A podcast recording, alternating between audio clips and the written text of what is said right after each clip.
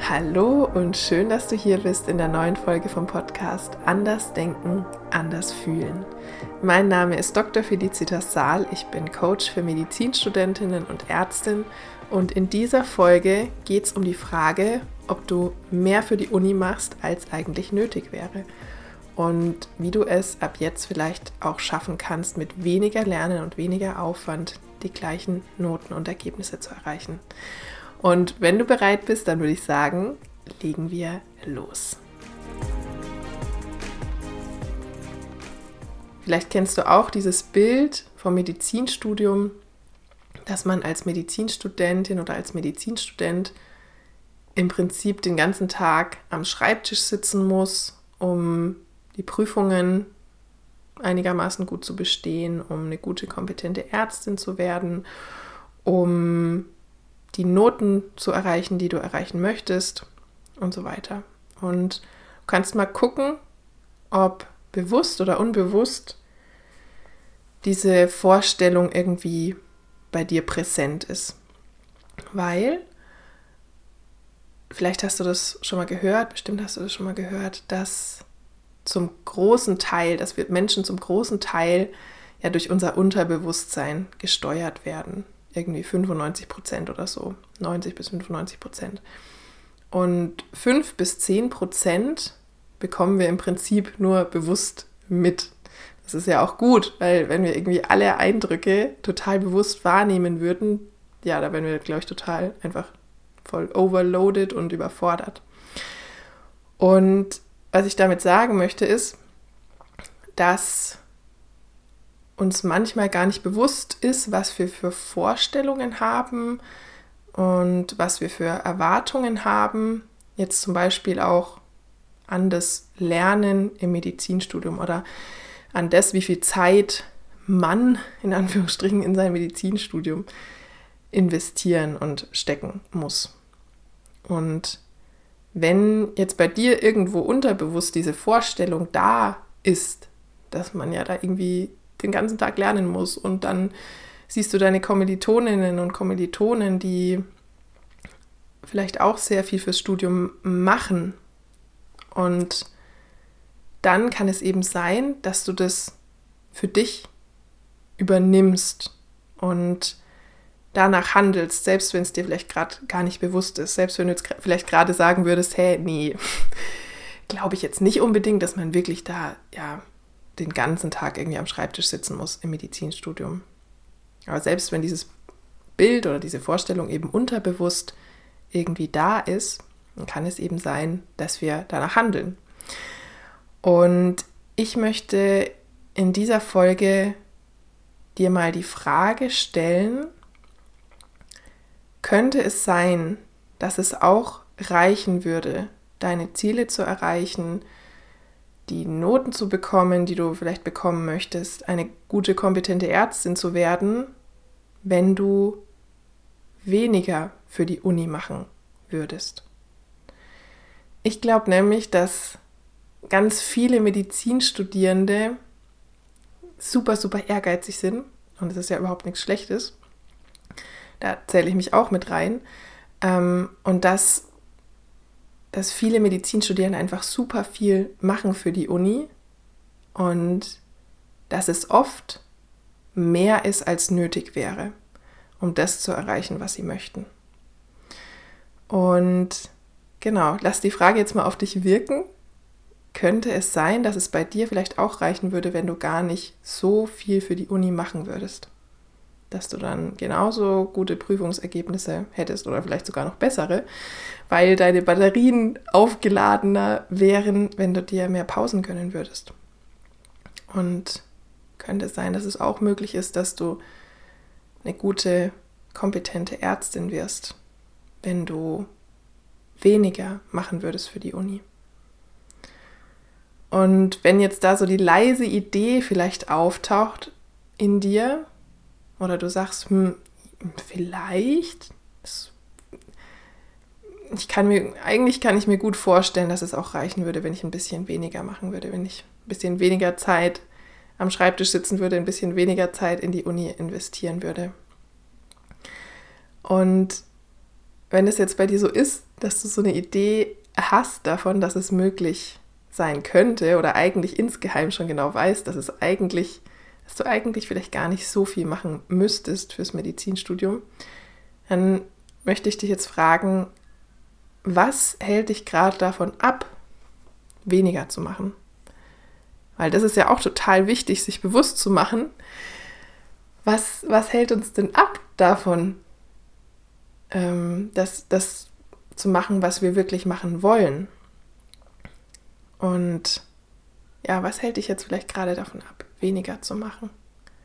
Ein bisschen mehr Pausen zu machen, ein bisschen mehr Freizeit dir zu gönnen, ein bisschen mehr Ruhe dir zu gönnen, ein bisschen mehr Zeit für dich dir zu gönnen. Und vielleicht, ich habe jetzt mal so ein paar, paar Dinge, die ich mit dir teilen möchte, notiert. Vielleicht ist es bei dir eine Angst, dass es ja dann vielleicht doch nicht reichen könnte, wenn du dich jetzt auf einmal irgendwie mehr zurücklehnst ähm, während dem Semester oder auch in den Prüfungsphasen. So eine Angst, ja, aber was, wenn es irgendwie dann doch nicht reicht? Ähm, so, ein, so ein Muster von, ja, ich mache lieber so viel, wie ich kann, ich lerne lieber so viel, wie ich kann, so lang, wie ich kann, und dann, dann habe ich diese Sicherheit, diese Sicherheit, dass es dann, dass ich mein Bestes gegeben habe, dass ich alles gegeben habe und dass es dann reicht.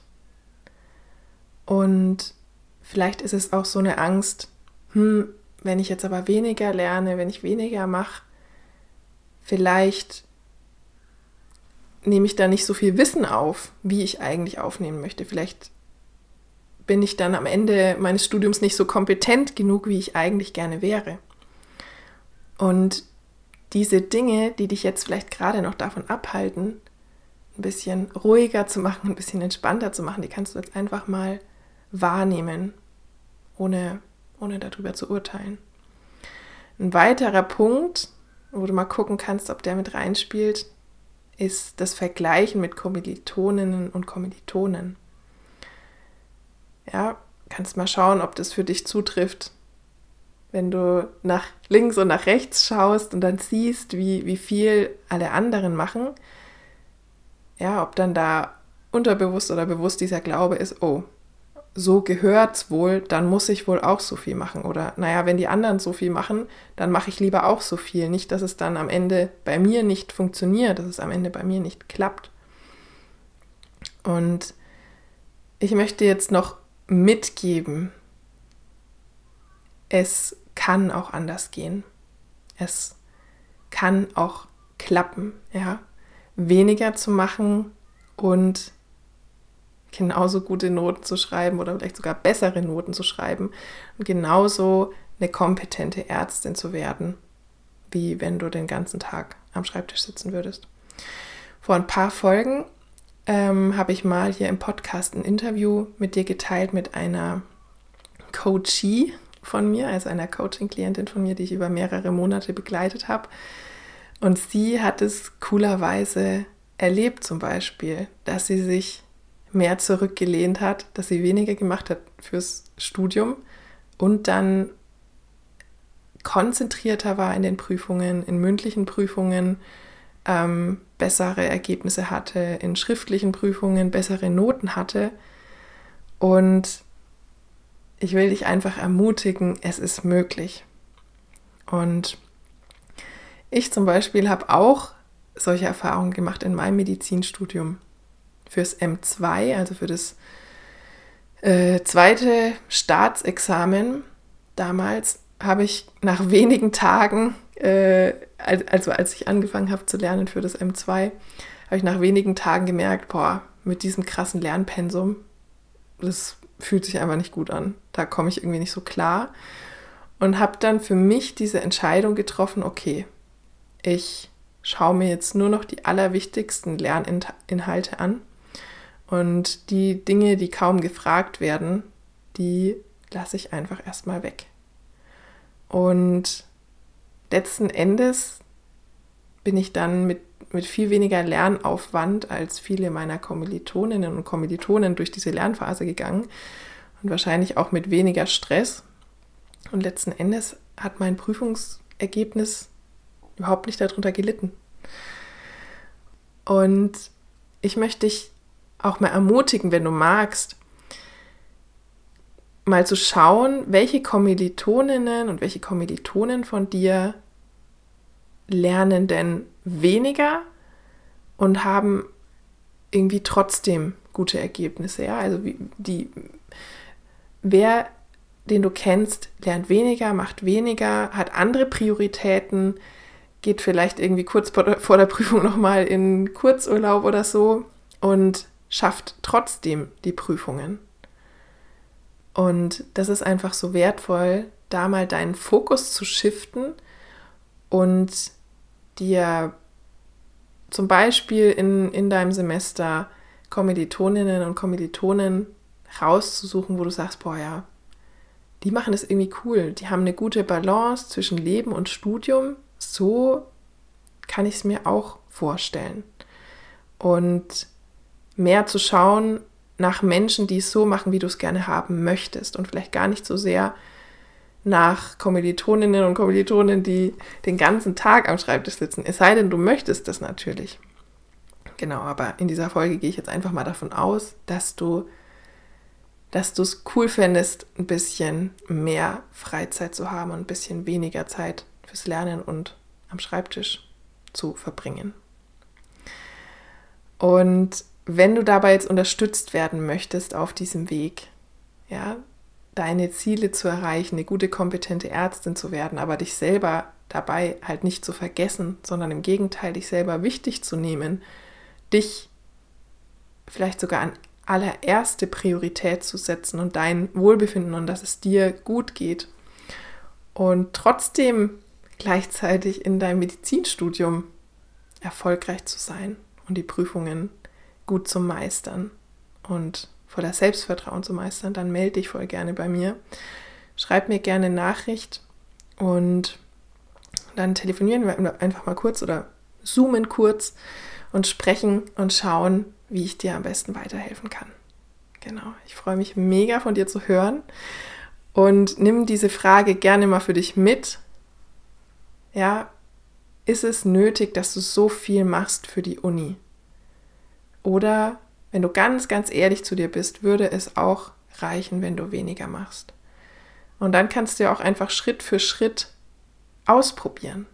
Ja, du kannst ja dann mal, was weiß ich, zum Beispiel ausprobieren, einen Tag in der Woche komplett frei zu machen. Oder am Anfang, wenn du magst, einfach mal einen halben Tag gar nichts zu machen. Oder du kannst ausprobieren, jeden Tag eine halbe Stunde für dich zu nehmen oder eine Stunde oder zwei Stunden, wie, wie lang du auch immer magst, was sich für dich richtig anfühlt und einfach mal auszuprobieren. Wenn du magst, auch erstmal an einem einzigen Tag anzufangen dir Zeit für dich zu nehmen. Ich wünsche dir ganz viel Spaß dabei. Schreib mir gerne deine Erfahrungen, was du mitnimmst aus dieser Folge. Und wir hören uns wieder beim nächsten Mal. Folg mir auch voll gerne auf Instagram at dr.felicitas.saal. Den Link findest du auch in den Show Notes. Da bekommst du auch immer mal behind the scenes Einblicke und noch mehr Inspirationen und mega wertvolle Impulse für dich und dein Medizinstudium. Bis bald und alles Liebe, deine Felicitas.